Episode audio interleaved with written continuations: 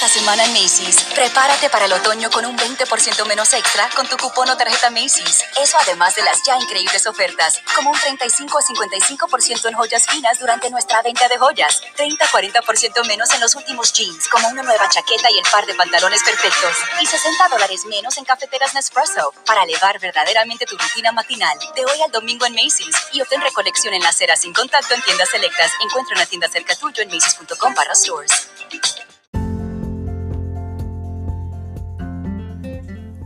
Charlas de la noche. Palabras con imagen. El análisis de los acontecimientos que influyen en nuestra vida con el periodista Francisco Durán Rosillo.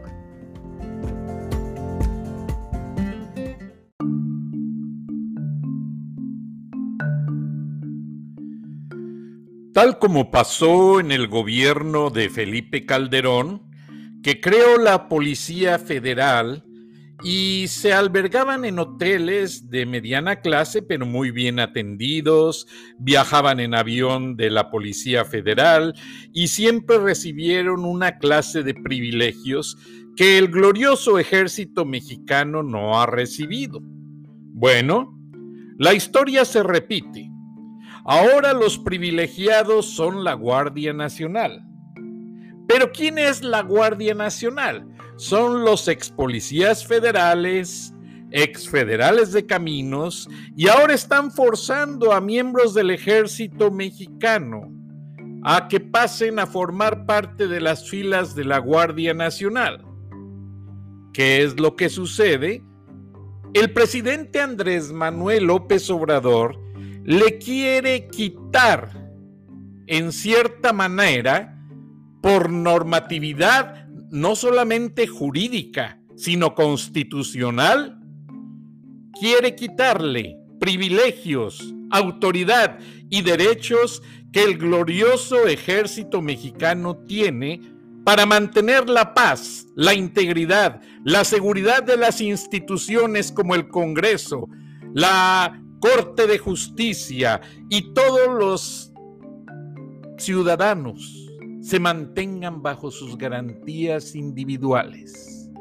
Bueno, les mencionaba yo lo que pasaba en el gobierno de Calderón. De hecho, en mi primer libro, Olvídese Frank, desde el Panteón no podremos hacer periodismo, Alejandro Junco de la Vega, en ese libro describo toda la diferencia que había entre la Policía Federal y el Ejército. El ejército mexicano acampaba en las carreteras, en la orilla de las carreteras, arriesgando sus vidas. Comían lo que conseguían y ellos mismos lo cocinaban. Mientras que la Policía Federal, oh no, hay que llevarlos a un buen restaurante, que coman bien. Y hubo una serie de tropelías bueno, ahora la historia se repite. El ejército sigue siendo relegado más cada día.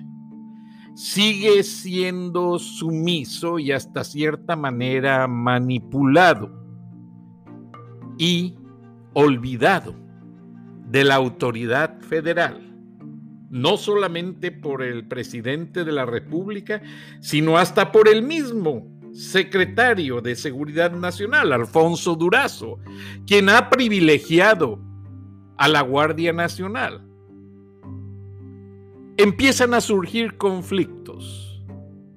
Conflictos en el sentido de que la Secretaría de la Defensa maneja todo el armamento, todo el mantenimiento del mismo y producción del mismo, o sea, el ejército hace sus propios eh, municiones, balas, etcétera, arregla sus equipos y ahora tienen que hacerlo con los de la Guardia Nacional. Pero olvídese de eso.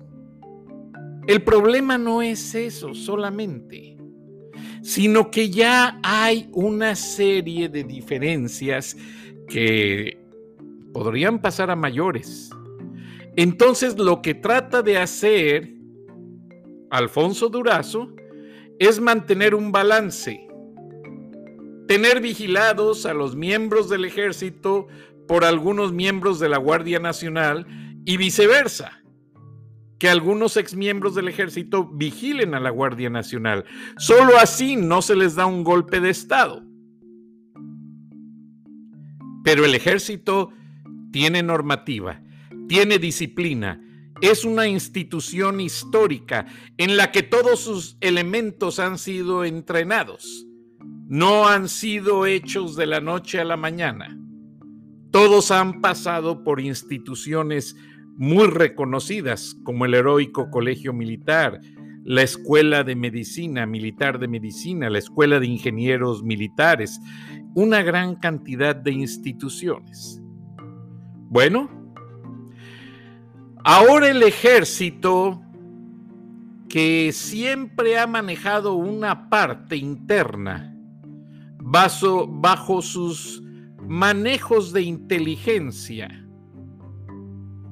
muy confidencialmente, tomó la decisión de vigilar clandestinamente, o sea, los miembros andan vestidos de civiles, y para evitar un conflicto nacional, para evitar un posible golpe de Estado, un posible desequilibrio de fuerzas y hasta un posible abuso de las instituciones que tienen que seguir la normatividad jurídica del Estado mexicano.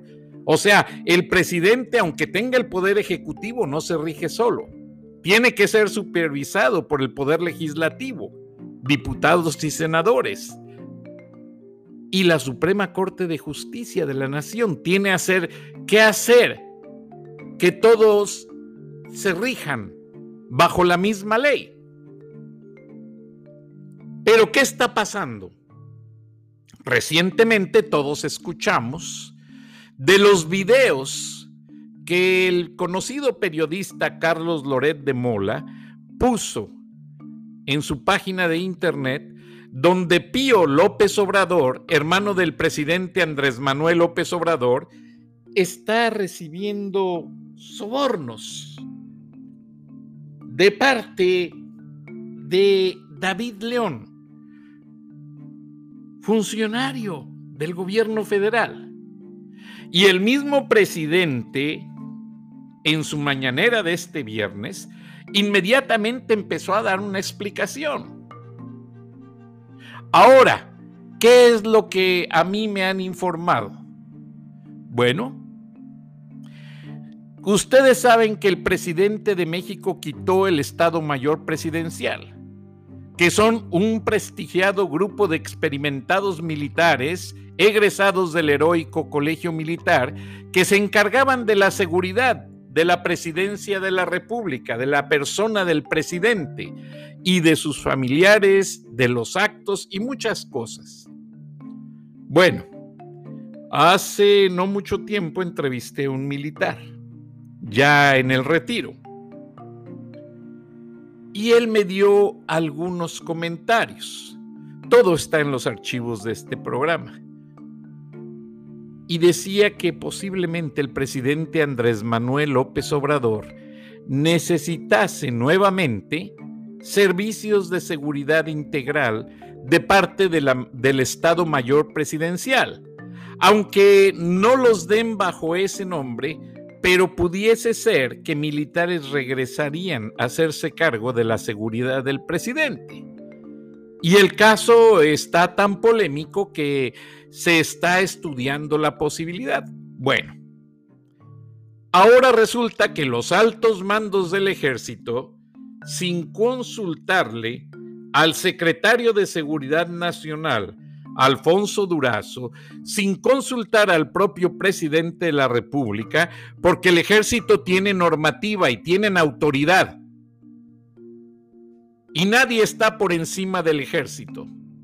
Bueno, el ejército ya hizo su equipo de inteligencia salir a las calles a cuidar familiares, miembros de la instancia presidencial y todos aquellos que causen alguna sospecha de andar en malos pasos. El ejército no le va a dar reportes a nadie. El ejército no le va a decir al pueblo ni va a hacer conferencias de prensa. El ejército ya tiene dos meses siguiendo funcionarios y viendo con quién se reúnen, qué hacen, a dónde van, con quién hablan por teléfono y toda una serie de actividades. ¿Por qué? Porque hay muchas cosas desde que el gobierno fue sobrepasado por los carteles de la droga y Andrés Manuel López Obrador dobló las manos ante los mismos y fue hasta reportarse con la madre del Chapo Guzmán, perdonó a Ovidio Guzmán y una serie de factores que los militares mismos dijeron que es inaceptable. Bueno, ya el ejército está a cargo de la seguridad del presidente de una manera confidencial, de una manera, pues, como diría el mismo López Obrador, de lejecitos. Pero ya, López Obrador, podría decirse, tiene nuevamente Estado Mayor Presidencial, tiene seguridad militar. No se lo dicen, pero ahí están. Y, lo que es más, también son vigilados Manuel Bartlett Díaz, el mismo hermano del presidente, la misma esposa del presidente y una serie de funcionarios claves dentro de la administración. ¿Con qué objeto? Con el de evitar malos manejos, evitar que las mafias del narcotráfico transgredan y sobrepasen lo que es la administración pública mexicana y el ejército simplemente toma sus pasos. Es admirable. Como admirable fue el video que el mismo Carlos Loret de Mola puso en su sitio de internet. Y admirable es la respuesta que dio el presidente Andrés Manuel López Obrador en la mañanera. Escuchemos lo que dijo para digerirlo y comentarlo. Se están ventilando casos muy graves de corrupción, como es el caso del el señor Lozoya. Nuestros adversarios buscan equiparar las cosas, pero no es así. No somos iguales. Son aportaciones para fortalecer el movimiento en momentos en que la gente era la que apoyaba. Básicamente, estos videos que presentó Flores de Mola deben de entregarse a la Fiscalía General de la República. Tienen que llamar a declarar a mi hermano, a David León, este, y llegar al fondo. ¿Qué le parece? Realmente esto es inaceptable. Porque si usted hace una donación a un partido político, se hace a través del mismo partido. No hay necesidad de buscar a un tercero en la clandestinidad y entregarle la cantidad empaquetada, escondida en unos sobres o en un portafolio. Eso es completamente absurdo. Esa respuesta nadie la está comprando en México. Entonces, ¿qué es la correlación entre los sobornos y la participación de la unidad de inteligencia del ejército mexicano? Bueno, es lo siguiente. El gobierno de Andrés Manuel López Obrador eh, llegó democráticamente hablando a Palacio Nacional, con un arrastre, como dirían los priistas, de carro completo mayoría de legisladores, mayoría de senadores y también muchos gobernadores. Ahora, ¿qué tiene que ver en todo esto el ejército? Usted dirá. Bueno, la autoridad presidencial brincando, porque no se puede llamar de otra manera, cláusulas del poder constitucional,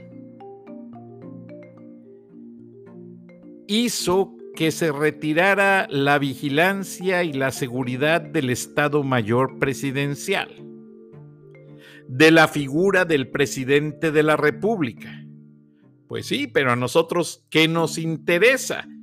Ya no vamos a gastar en guardias presidenciales, diría usted. No, no es eso. Vamos a hacer el siguiente razonamiento.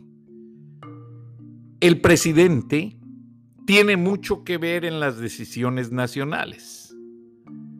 Su ausencia de un día para otro afecta hasta los mercados de la bolsa de valores, la paridad del peso mexicano y hasta las relaciones internacionales con otros países.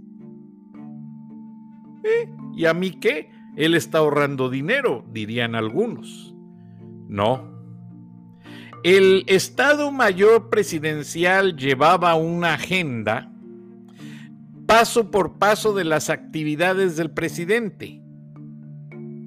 Y se estudiaban los antecedentes de todos los personajes con los que el presidente se reunía.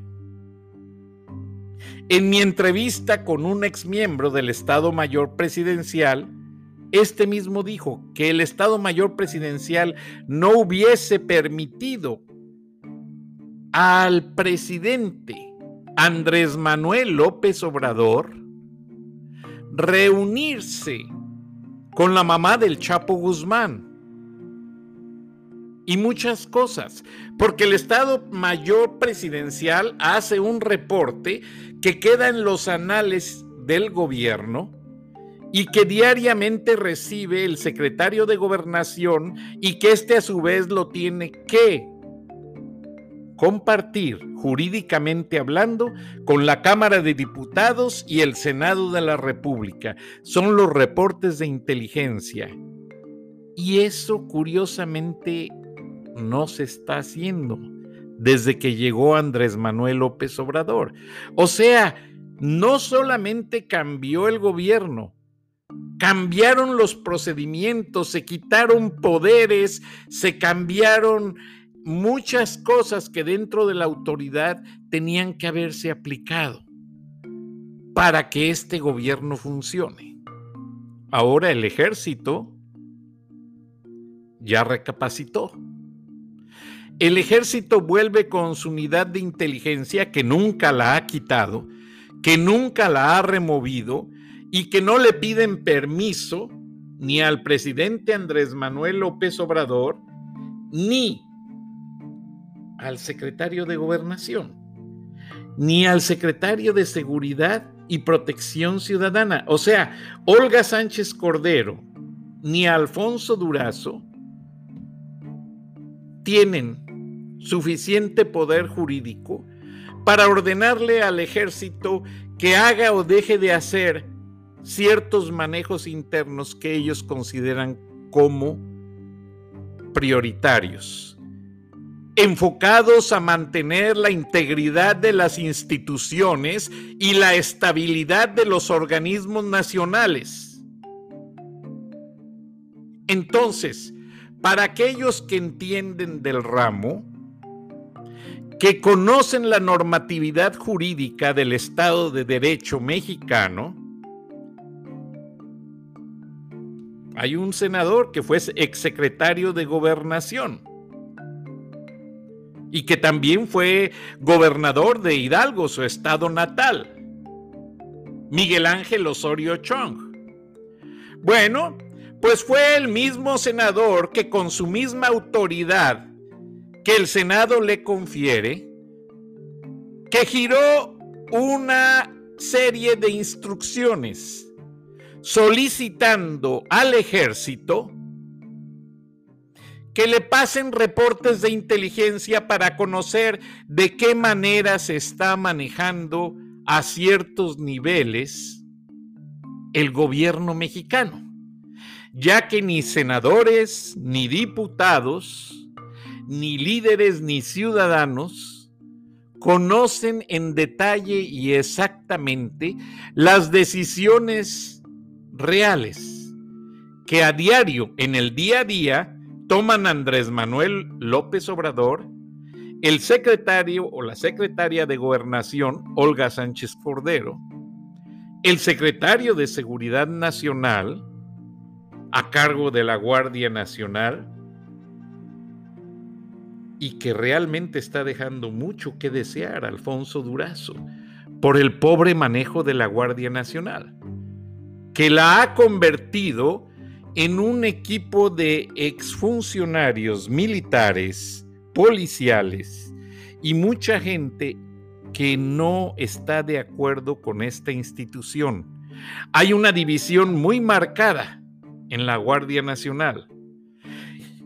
Y el mismo secretario de Seguridad Nacional tiene miedo que se le pudiese revertir al presidente una situación así.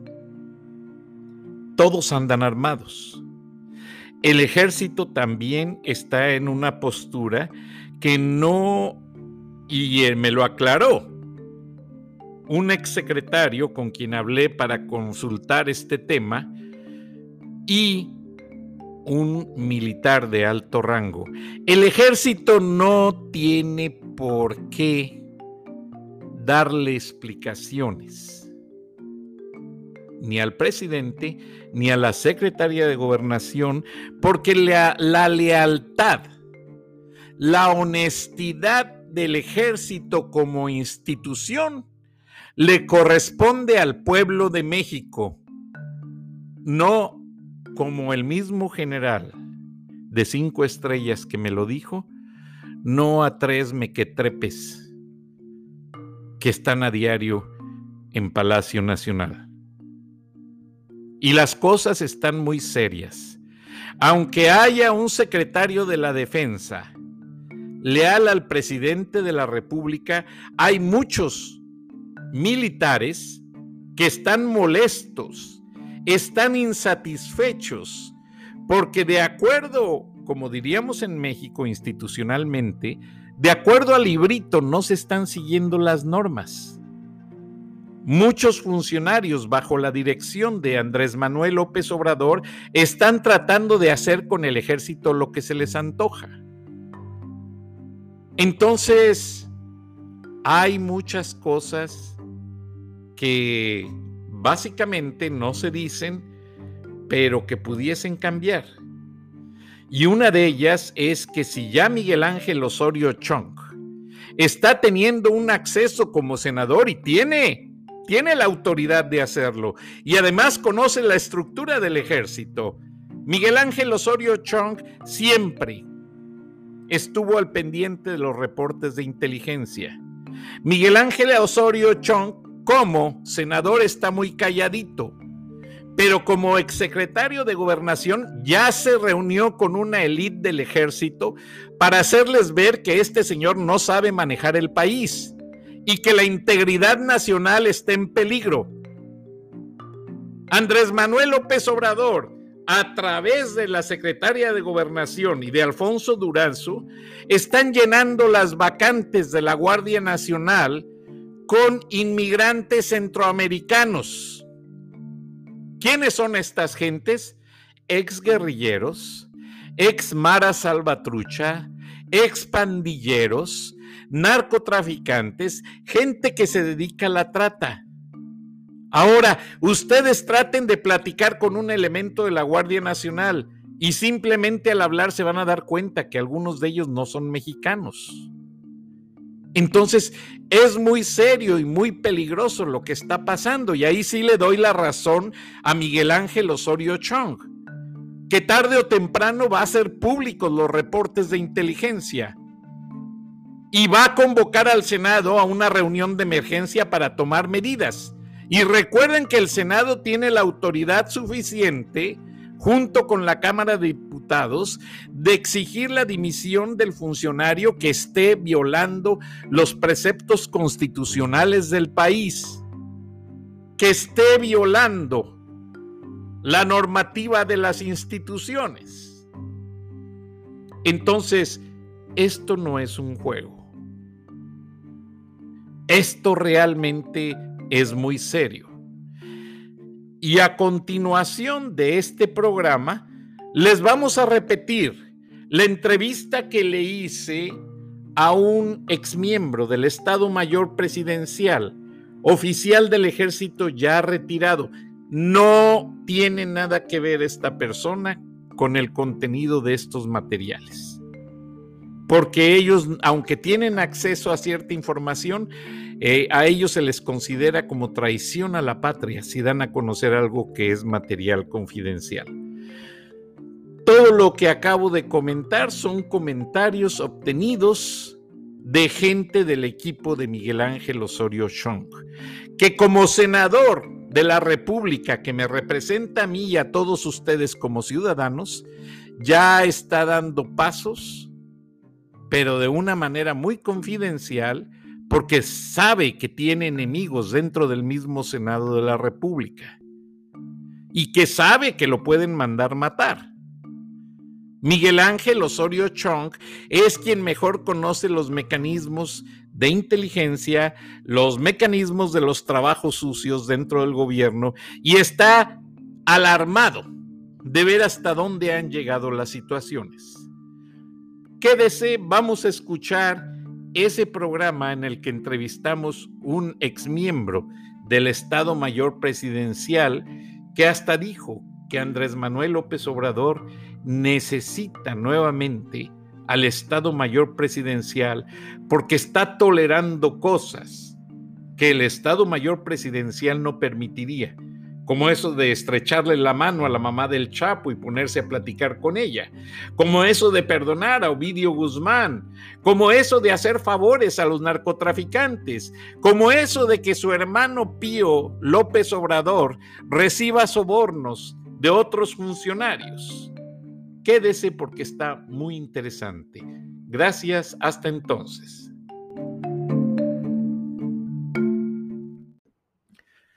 Buenas noches, amigos de Charlas de la Noche, Palabras con Imagen. Esta es una de las entrevistas que más trabajo me ha costado conseguir, porque dentro de la cultura de la instrucción militar, pues es obvio que los militares tienen un régimen de disciplina muy fuerte y no pueden hablar de muchas cosas. De hecho, pues ellos son castigados y me lo advierten. Pero finalmente, por ser amigo de muchos años, eh, lo convencí de que nos hable un poco simplemente de la rutina, porque ya no existe esa actividad estamos entrevistando a un exmiembro del Estado Mayor Presidencial.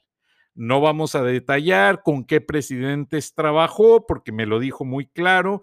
No vamos a detallar cosas personales, pero sí simplemente todo lo que estos militares trabajan o trabajaban para cuidar la integridad física del presidente de la República. Buenas noches, eh, ¿su cargo es mayor? Sí, exactamente, fui, fui, fui mayor del, ejército, soy actualmente retirado. Qué interesante. Platíquenos una rutina de cuando ustedes acompañan, acompañaban a una gira al presidente de la República. ¿Cuántas horas antes tenían que estar? ¿Cuántos equipos eran? ¿Qué tanta responsabilidad tenían? Bueno, pues la responsabilidad total, ¿no? Y dependiendo de, del escenario de la región, era como se podía ir, tomar en cuenta el tiempo ah, de antelación, ¿no? Muchas eran hasta dos días o podía ser hasta más tiempo cuando se trataba de alguna de alguna cumbre, de alguna gira especial, pero normalmente eran estar 24 horas antes, establecer un, este, una coordinación, obviamente no era en, era en ese momento, toda una gira se viene a muchas veces o un evento se viene trabajando con muchos días de antelación, con fechas, ¿no? O sea, hay, hay fechas antes este, para, para aterrizar el día, de, el día de, por decirlo así. No sé si me explique. Sí, sí, yo lo entiendo porque curiosamente, cuando estaba el presidente Miguel de la Madrid Hurtado, fue a una gira a Monterrey, Nuevo León. Y yo como reportero le tomé unas fotos en una comida con los empresarios regiomontanos y saqué una secuencia de fotos en las que el presidente Miguel de la Madrid saca unos cigarros importados, marca Merit, y saqué la secuencia de cómo los va sacando de su saco, prende uno, lo enciende y los empieza a fumar. Y la marca se nota claramente en las fotos. Publicamos las fotos en primera plana de la sección local, explicando una nota de color, la crónica de cómo lo hizo el presidente, porque estaban en esos tiempos los empresarios pidiendo al gobierno de México que se defendiera a la empresa privada. Y obviamente el Estado Mayor Presidencial no se dio cuenta de que tomé esas fotos y al día siguiente que salió el periódico, todo el Estado Mayor Presidencial que estuvo en ese evento fueron acuartelados y fueron arrestados temporalmente. ¿Se seguían haciendo esas prácticas, coronel? Bueno, gracias por el ascenso, pero bueno, este, por, soy mayor.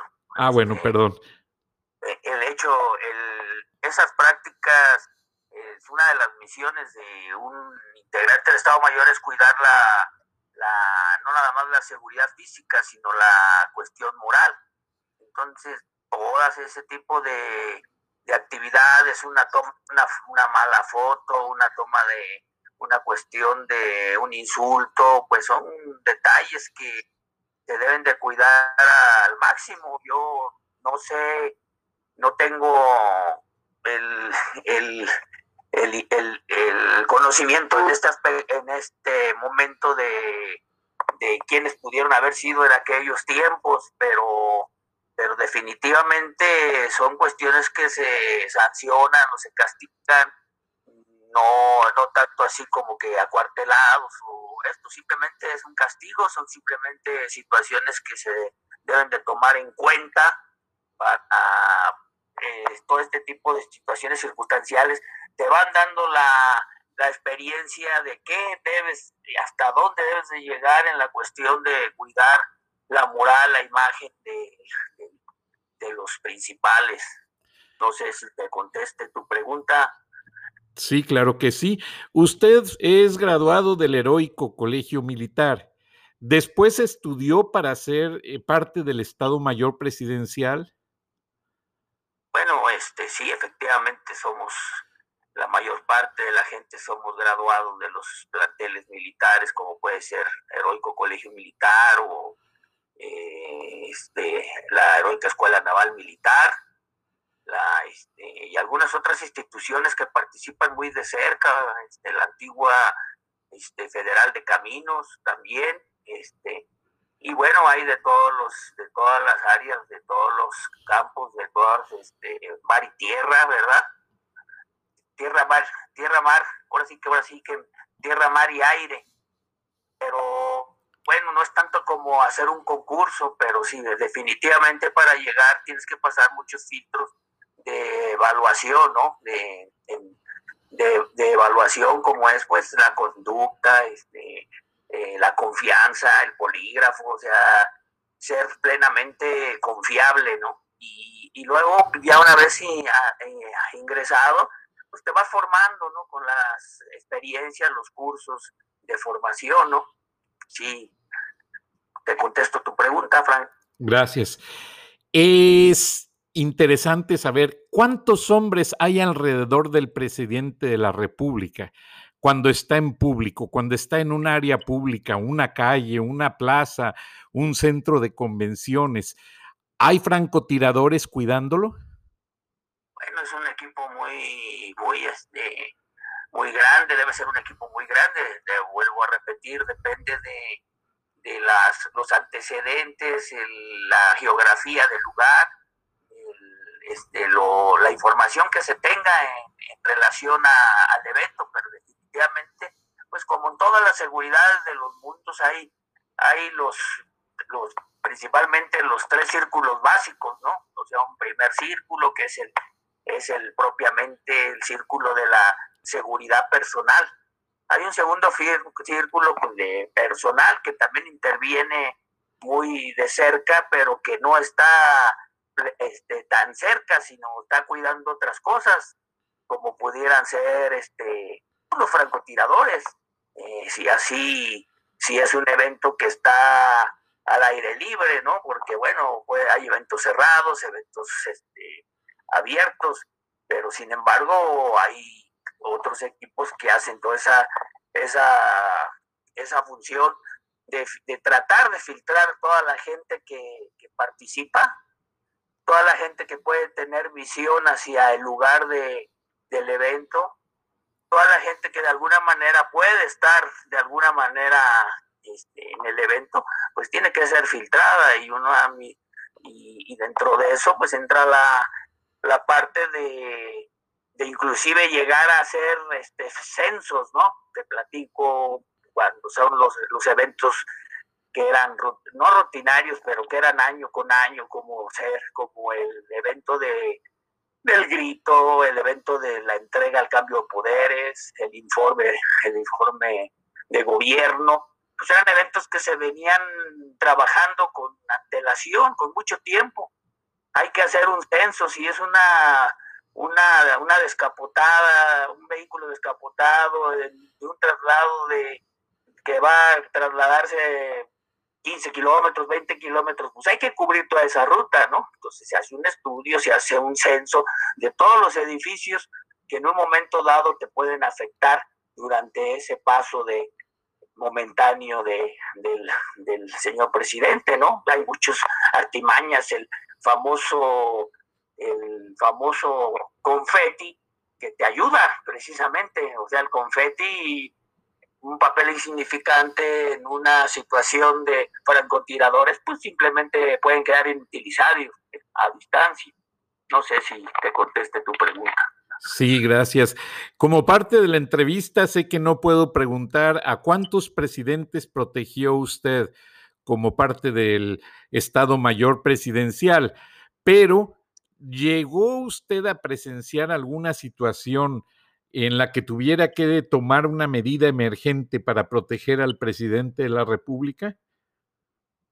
Bueno, siempre hay situaciones que, que pueden ser susceptibles de, de, suspender inclusive a lo mejor un, evento por la cuestión de la información. Pero bueno, este, afortunadamente en el tiempo que yo estuve no, no hay no hay una pues una cuestión negra que, podamos lamentar, pero definitivamente hay, hay cuestiones de información, sobre todo que, que pueden concluir en el, en el, en la, en el retiro, en la suspensión, ¿verdad? En el no acudir, en el esmerarse, en el incrementar las medidas de seguridad, porque a veces pues se tienen que hacer los eventos aún a pesar de, entonces a veces hay cuestiones políticas que yo creo deben de cuidar y que merecen una, una, una, una mejor este, logística de seguridad para evitar ese tipo de, de situaciones. En mi experiencia cubriendo giras presidenciales, yo recuerdo que iba una ambulancia cerca de lo que era toda la comitiva que llevaba sangre del tipo que el presidente usa para caso de una emergencia. Bueno, ese, efectivamente dentro de la seguridad se prevén todos los los, los no los tipo de situaciones una no es cualquier ambulancia debe ser una ambulancia eh, de alta de alta tecnología obviamente la, en tiempos pasados, pues los vehículos eran más limitados, pero hasta donde es posible, pues se debe de contar con los paquetes de, de sangre, de tipo de sangre, de los principales.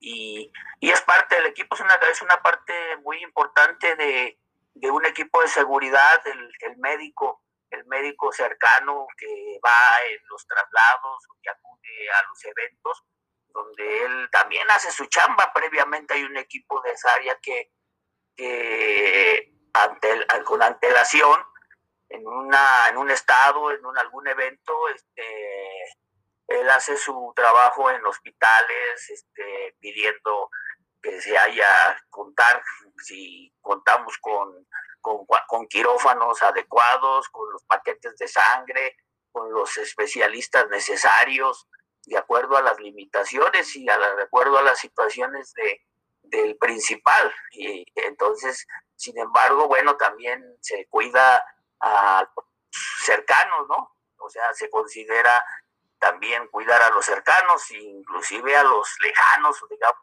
hablando del público en general. ¿sí? O sea, no es que él nada más se vea para él, ¿no? Se ve una logística amplia donde obviamente esto es para el principal, esto es para la, para a lo mejor otros funcionarios, esto puede ser para los, el público en general, se debe de considerar una logística en cuestión de médica amplia.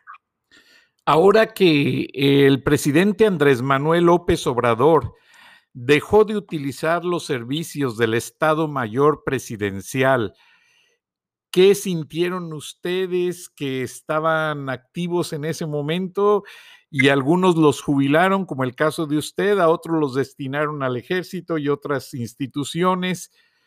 Eh, después de tener una, una identidad como institución, el Estado Mayor Presidencial, tan arraigado a la presencia, a la imagen de poder del presidente de la República, ¿qué se siente?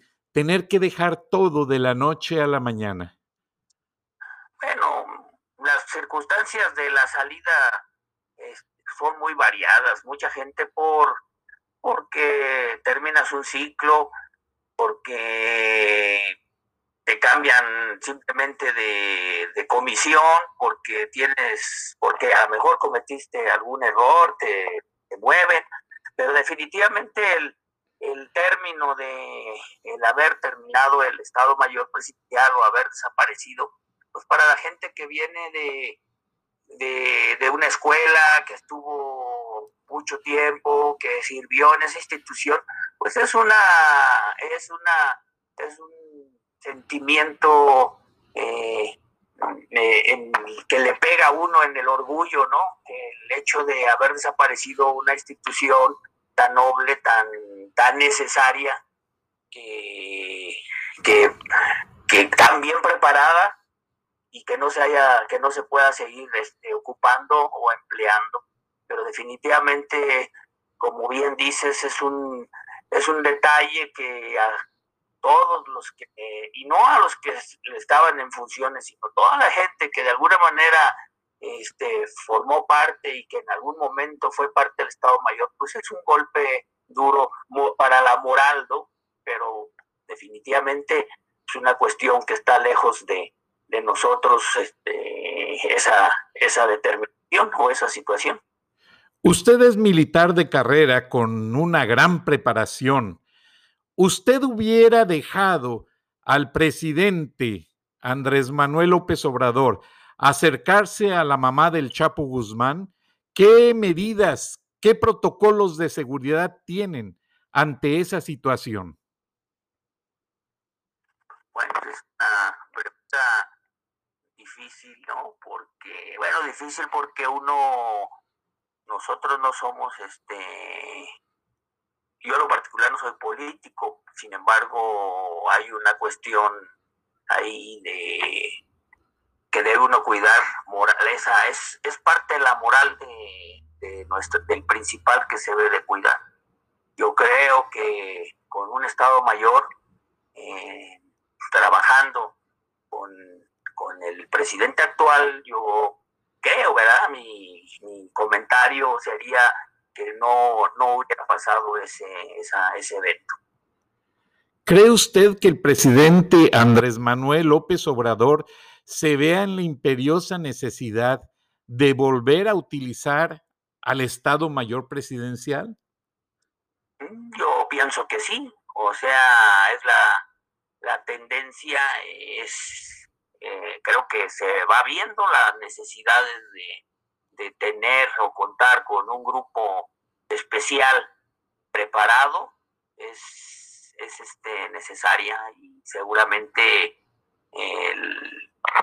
en mi percepción creo que, que, sí se van tomando en cuenta ese tipo de, de situaciones, a lo mejor no a través de mayor, pero a lo mejor a través de otras instituciones que van haciendo esa función y que finalmente, como alguna gente pudiera decir, bueno, pues es que es el, es el Estado Mayor, pero en otra persona, ¿no?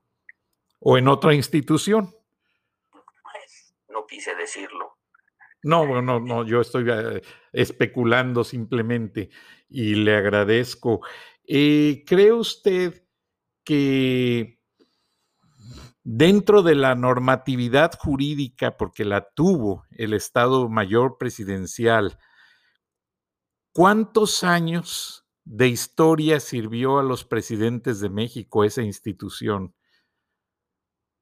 No, bueno, pena este, eh, reprobar esta pregunta, pero son muchos años, son muchos años de, de de haber acompañado al Estado Mayor o a los principales, a los presidentes. Son muchos años de, trabajo, de cómo, de cómo fueron, este, cómo fue creciendo de acuerdo a las necesidades y a la situación este, actual. Pero no, no, no tengo ahorita malamente. No, no se preocupe, no, yo sé que están limitado. Usted me habló de muchas limitaciones para contestar cosas. Ahora una pregunta, ¿ustedes llegaban a probar la comida que se le iba a dar al presidente o tenían que presenciar cuando ésta era cocinada antes de que le sirvieran los alimentos al presidente en una gira? Eso es una cuestión que es parte de la seguridad, es básica, ¿no? O sea, no puedes llegar y eh, a comerte hasta uno, hasta uno en la cuestión muy natural, este, se preocupa uno en dónde vas a comer, ¿no? Conoces hasta inclusive la taquería, el restaurante donde tú comes, donde tú comes, perdón. imagínate tratándose de la persona más importante en la política de un país, que no se tome en cuenta eso, claro que se toma en cuenta e inclusive puede, puede llegar a, tener un cocinero de cabecera para que él vaya a los lugares donde va, este, donde va a, a, tener un evento con, con implicación de comida y él es el que toma la batuta y hay gente, obviamente, eh, Perdón, perdón.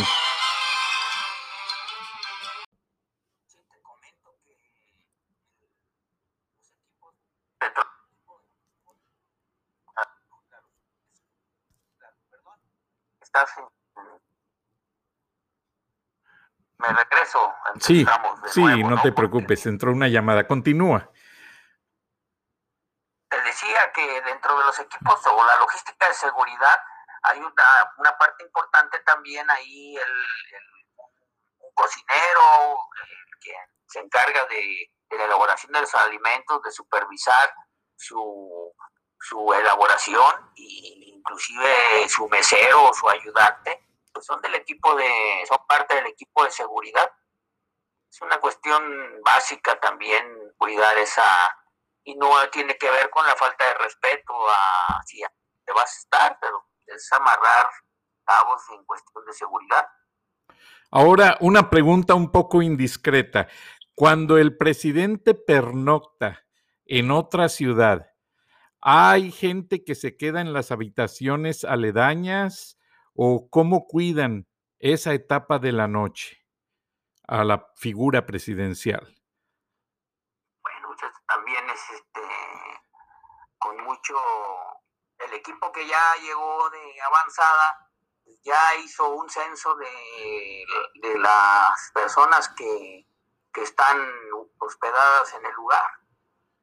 Y obviamente mm, tienes, pues se negocia con, con los hoteles o con o tratándose de la personalidad, pues te pueden a darte ciertas, este, a darte pues esas facilidades de poder tener al presidente en la mejor habitación, con, con, un, con los vecinos de huéspedes, pues a la mejor parte de, las comitivas, parte de la seguridad, y obviamente pues, los hoteles pues son, son este, controlados en materia de seguridad pues por ese equipo de avanzadas que, que participa en este tipo de eventos. El presidente Miguel Alemán se le escapaba en un carro deportivo al Estado Mayor Presidencial. ¿Ha llegado a haber otro presidente que trate de hacer esas cosas? Tengo el dato, a lo mejor en, familiares, porque esto se extiende a, a, a todo, a la familia.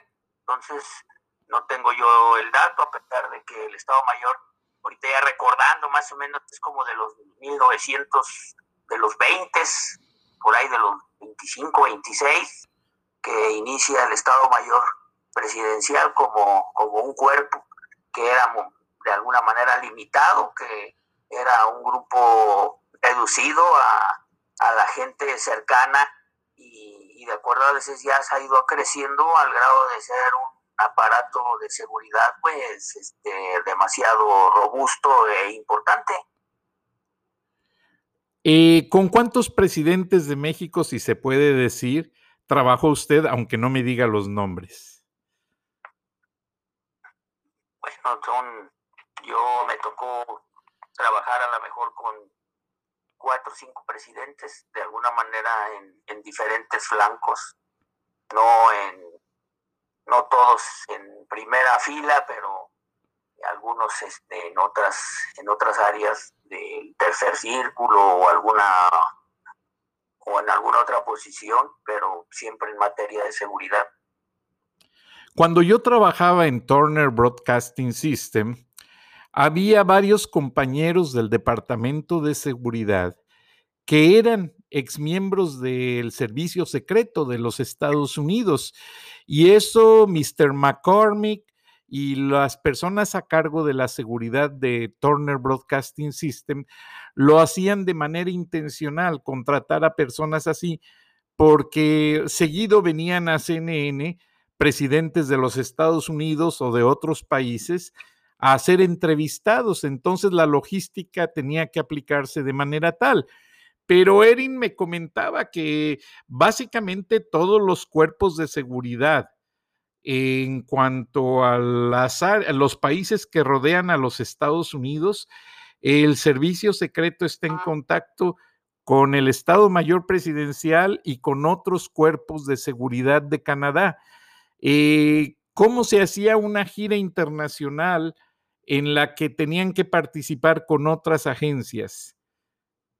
Bueno, eh, ahorita que comentas eso, em, los Estados Unidos tratan de adoctrinar a todas las escoltas de, los países amigos o los países con los que tienen relación, porque es más fácil, ¿no?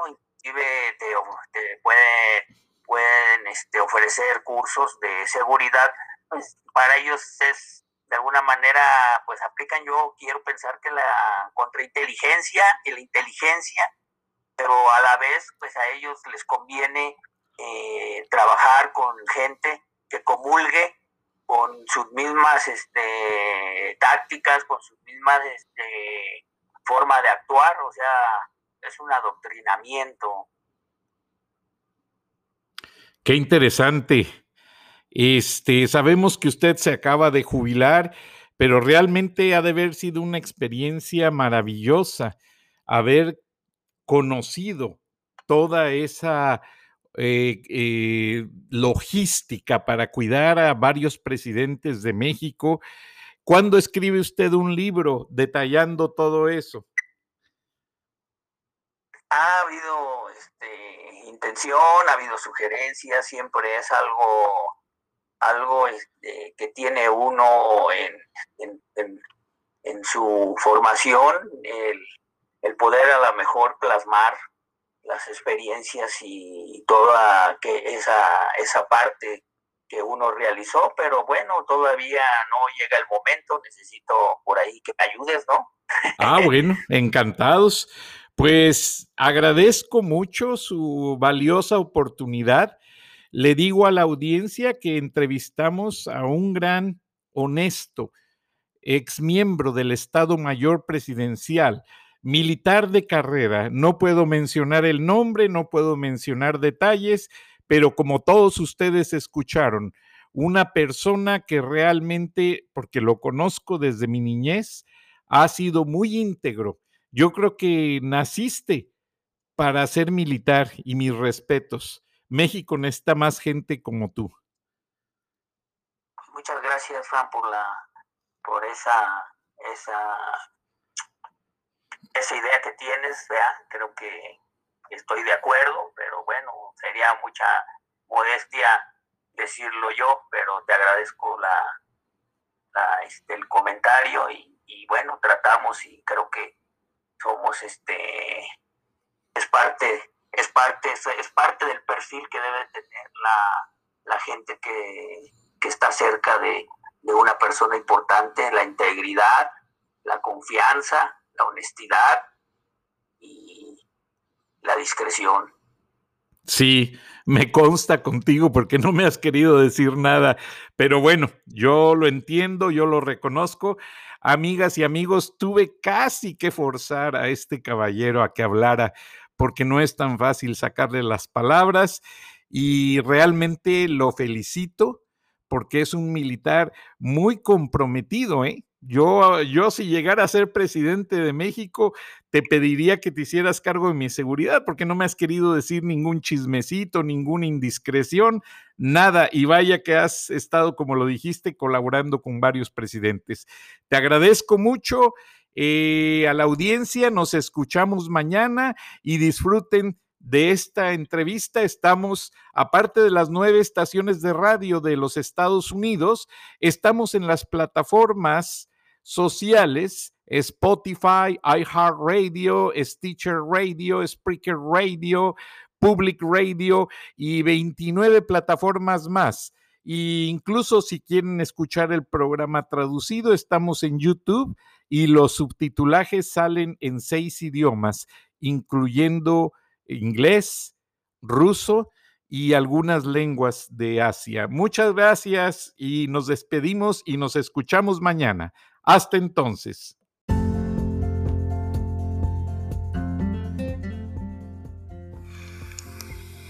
Escuchaste el análisis de la noticia, transparente como el agua, con el periodista Francisco Durán Rosillo